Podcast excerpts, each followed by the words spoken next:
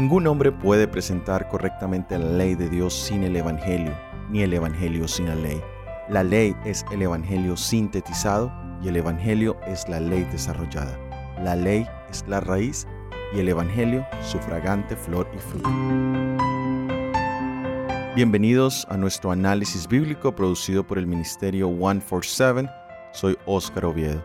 Y el título para este análisis del 2019 es La ley es espiritual.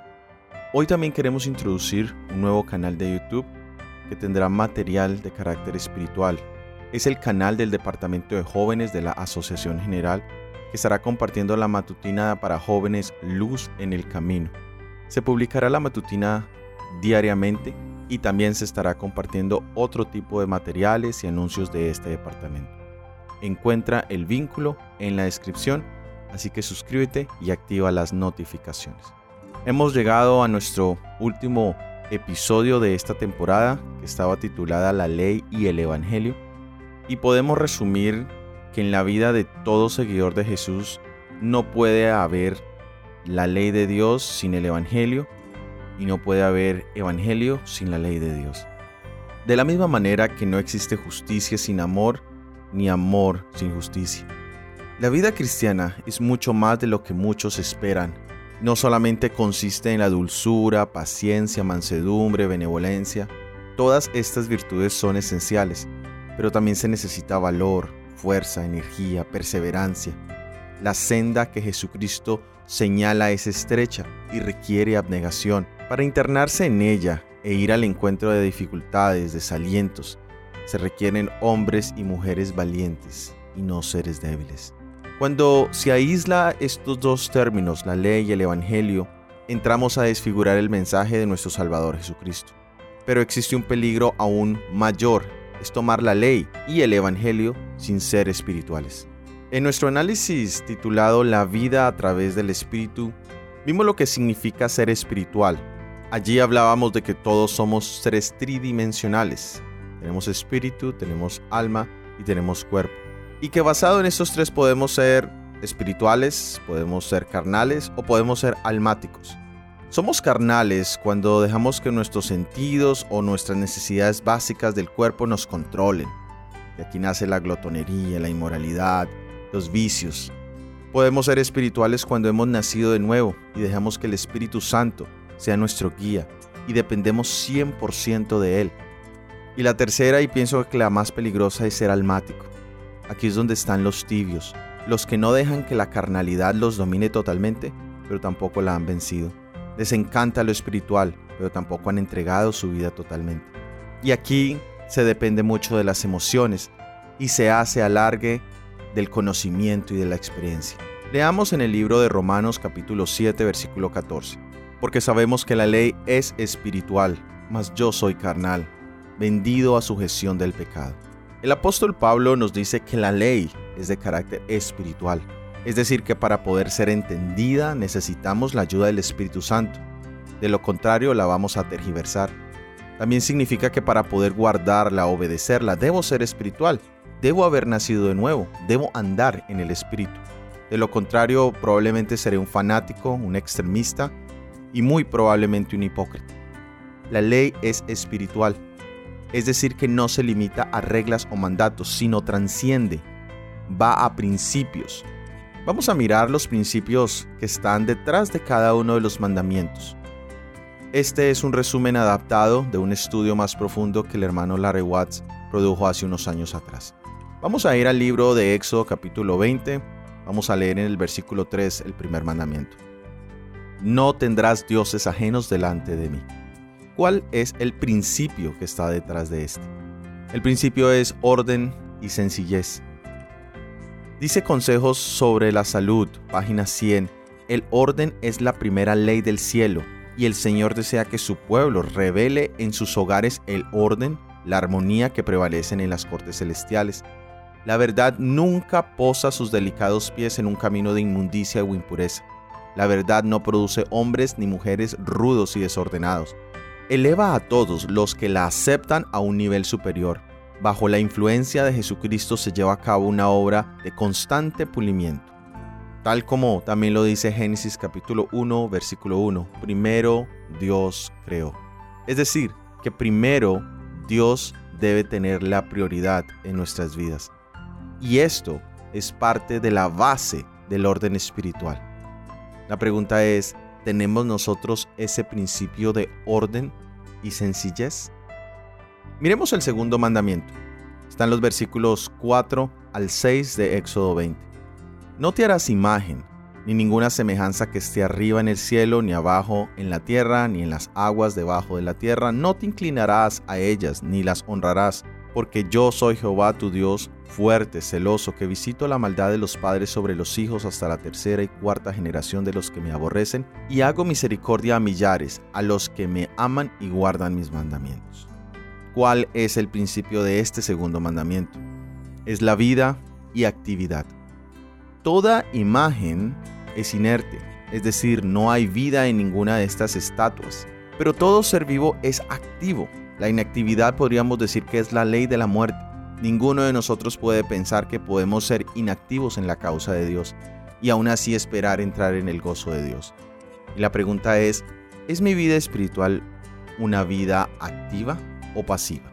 Miremos el tercer mandamiento, Éxodo capítulo 20, versículo 7. No tomarás el nombre de Jehová tu Dios en vano, porque no dará por inocente Jehová al que tomase su nombre en vano. Aquí el principio es crecimiento. Todos crecemos bajo un nombre de familia. La mayoría de las veces ese apellido es el apellido de nuestro padre. Y ese nombre tiene ciertos elementos. Y mucho más cuando hablamos del nombre de Dios. El nombre de Dios tiene un significado muy grande, porque representa las características de su propio carácter.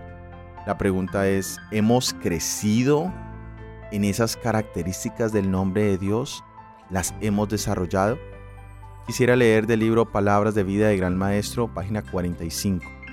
Como en la naturaleza, así también en la gracia, no puede haber vida, que es el segundo principio de la ley de Dios, sin crecimiento, que es el que estamos hablando. La planta debe crecer o morir así como su crecimiento es silencioso e imperceptible, pero continuo, así es el desarrollo de la vida cristiana.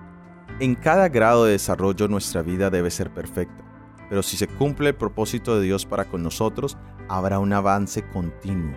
La santificación es la obra de toda la vida. Con la multiplicación de nuestras oportunidades aumentará nuestra experiencia y se acrecentará nuestro conocimiento.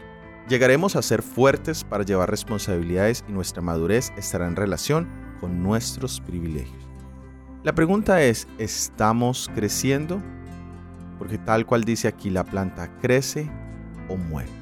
Cuarto mandamiento, capítulo 20, versículo 8 al 12. Acuérdate del día de reposo para santificarlo. Seis días trabajarás y harás toda tu obra, mas el séptimo día de reposo para Jehová tu Dios. No hagas en él obra alguna tú, ni tu hijo, ni tu hija, ni tu siervo, ni tu criada, ni tu bestia, ni tu extranjero que está dentro de tus puertas? Porque en seis días hizo Jehová los cielos y la tierra, el mar y todas las cosas que en ellos hay, y reposó en el séptimo día. Por tanto, Jehová bendijo el día de reposo y lo santificó. ¿Cuál es el principio que está detrás del cuarto mandamiento? Es el descanso, es la restauración. Dice Ministerio de Curación, página 180. Para los tales, el descanso, la tranquilidad y una dieta sobria son esenciales para la restauración de la salud. En el día de descanso, Dios busca regalarnos ese descanso, busca potencializar nuestras habilidades, ya que Dios no solamente nos ama como somos, pero Él ve lo que podemos llegar a ser. La pregunta es, ¿estoy haciendo uso de la bendición del descanso semanal? Quinto mandamiento, Éxodo 20 capítulo 12. Honra a tu padre y a tu madre, para que tus días se alarguen en la vida que Jehová tu Dios te da. Aquí el principio es lealtad y respeto por la autoridad. Estos elementos son realmente una piedra angular en nuestra sociedad. El respeto y la lealtad son la base de nuestra vida, en el círculo familiar, en la iglesia, en la sociedad. Si el corazón, el alma, la fuerza, la vida están entregadas completamente a Dios, si nuestros afectos se consagran enteramente a Él, le daremos lugar supremo en todo nuestro servicio y actividad en la vida. Sexto mandamiento, Éxodo 20, versículo 13. No matarás. ¿Cuál es el principio que está detrás de este mandamiento? Y es el principio llamado causa y efecto. Leamos en Mateo capítulo 26 versículo 52. Entonces Jesús le dijo, vuelve tu espada a su lugar, porque todos los que tomen espada, a espada perecerán. Gálatas capítulo 6 versículo 7 también nos dice, no os engañéis, Dios no puede ser burlado. Todo lo que el hombre sembrare, esto también segará. Nuestro Señor Jesucristo ilustró que toda acción tiene una reacción. Deberíamos enseñar a nuestros hijos a razonar de causa y efecto.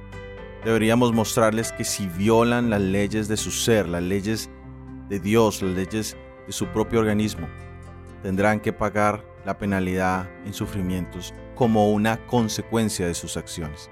Nuestro Señor Jesucristo también en Mateo capítulo 5 versículo 21 al 24 nos hablaba de este mandamiento en particular y en verdad el homicidio existe primero en la mente. El que concede odio en su corazón está poniendo los pies en la senda del homicida, y sabemos que todas sus ofrendas serán aborrecidas para Dios. Pasemos al séptimo mandamiento. Capítulo 20 de Éxodo, versículo 14. No cometerás adulterio. ¿Cuál es el principio detrás de este mandamiento? Y es la pureza y la santidad. Uno de los pecados que más degrada nuestra mente son la lujuria y la carnalidad. Mateo capítulo 5 versículo 27 al 28 nos dice, Oísteis que fue dicho, no adulterarás, mas yo digo que cualquiera que mira a una mujer para codiciarla, ya adulteró con ella en su corazón. Por eso el principio que está detrás de este mandamiento es la pureza mental, lo cual es algo que solo Jesús puede traer a cada uno de nuestros corazones. Octavo mandamiento. Éxodo 20, versículo 15. No hurtarás.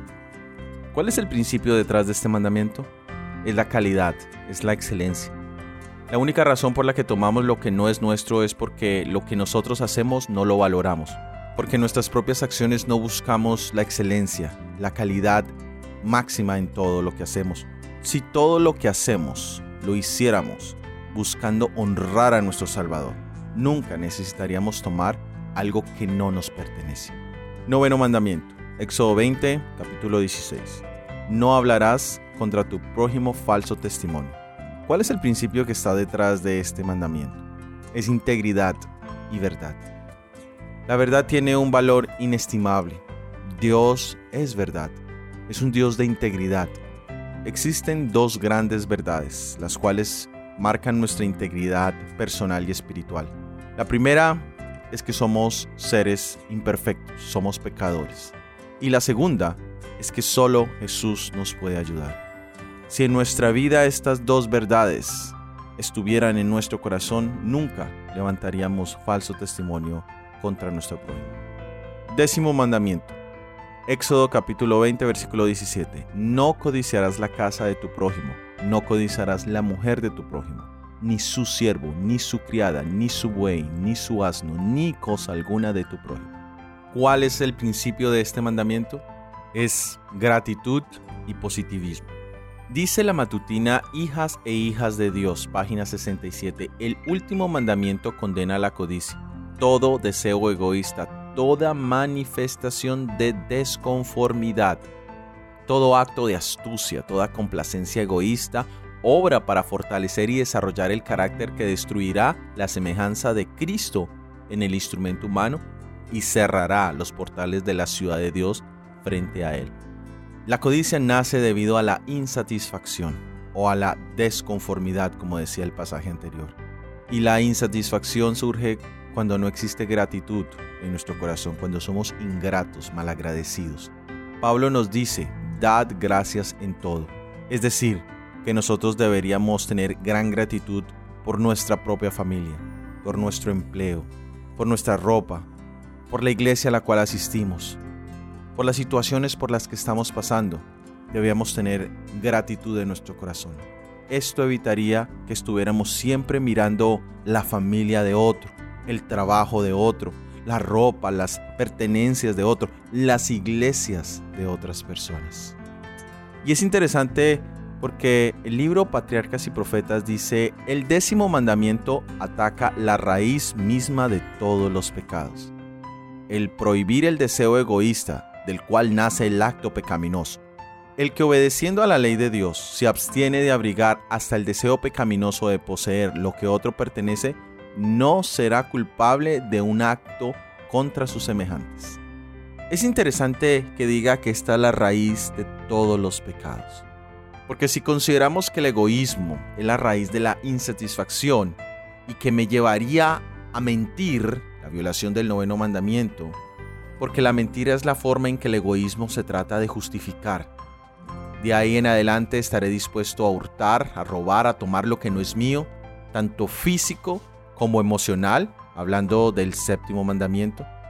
Y estaré dispuesto a quitar la vida de ser necesario, que es la violación del sexto mandamiento.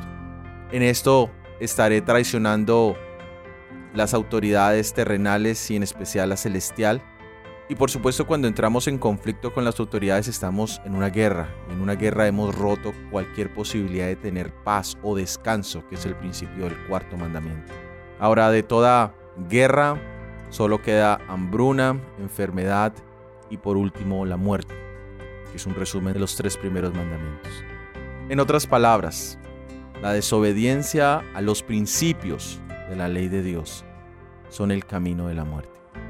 La pregunta es, mi hermano, ¿en qué camino estás tú? ¿En el camino de la vida o el camino de la muerte? Ahora leamos en el libro de Mateo capítulo 7 versículo 12.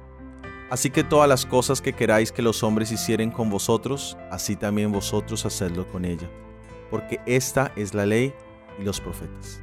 Esta es la regla de oro. Hemos visto los principios que están detrás de esa ley de Dios y vimos que todos tienen elementos espirituales. Pero ahora nuestro Señor Jesucristo nos dice que existe una regla de oro. Existen versiones similares a esta regla de oro en otras religiones. En el budismo se dice no trates a otros de manera que tú mismo encontrarás hiriente. En el hinduismo se dice el deber supremo es no hacer a los demás lo que te causa dolor cuando te lo hacen a ti.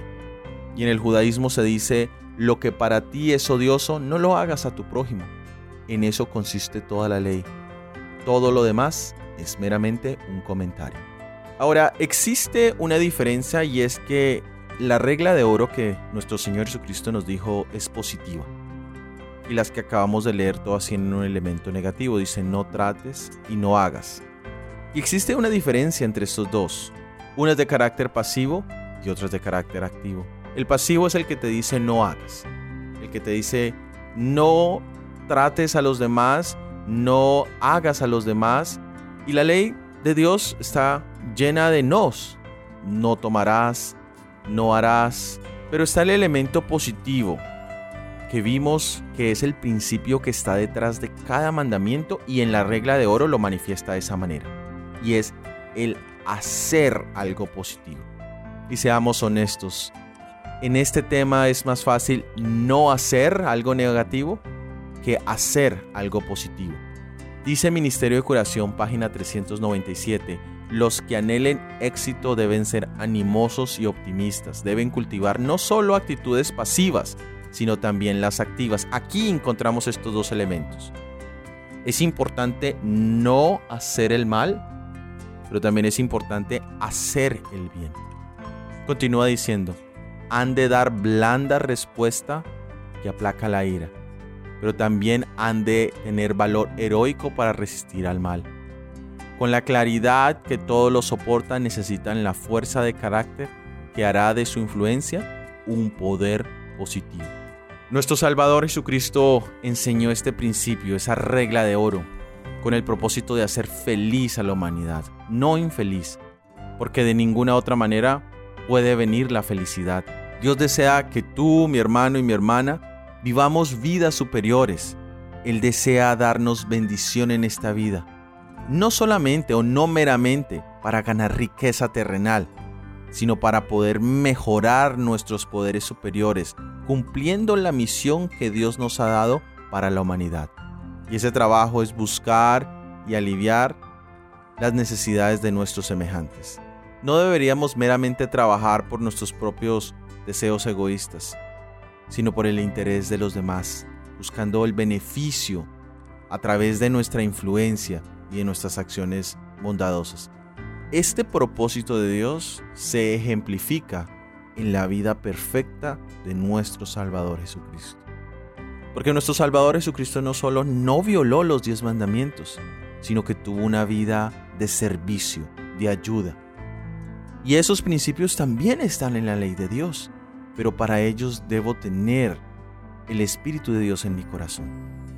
Y también debo tener la base de la ley de Dios, la base de cada uno de esos principios que es el amor. Leamos en el libro de Romanos capítulo 13 versículo 8 al 10. No debáis a nadie nada, sino amaros unos a otros, porque el que ama a su prójimo cumplió la ley. Porque no adulterarás, no matarás, no hurtarás, no dirás falso testimonio, no codiciarás.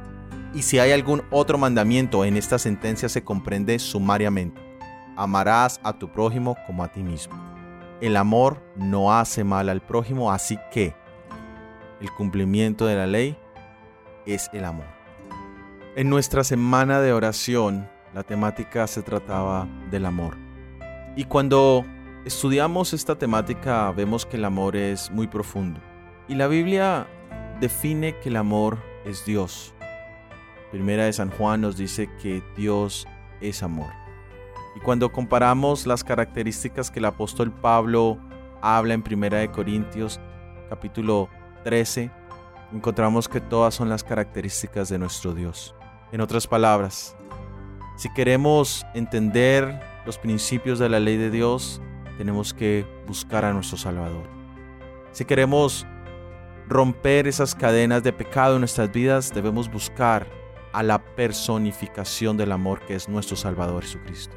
Si queremos vivir vidas con propósito, necesitamos que Jesucristo forme en nosotros su propia imagen. Dios quiere ayudarnos para que la ley, ese carácter de Dios reflejado, y el Evangelio, esas maravillosas noticias de que tú y yo tenemos esperanza, puedan ser una realidad en nuestras vidas. Es nuestro deseo en el Señor. Amén. De esta manera hemos llegado al final de este episodio y al final de esta temporada. Para la próxima temporada nuestra temática se centrará sobre el conflicto y la victoria. Y nuestro primer episodio está titulado Probado reiteradamente. Recuerda suscribirte y si ha sido de bendición también por favor compártelo. Déjanos tus opiniones y tus comentarios. Que Dios te bendiga. Amén.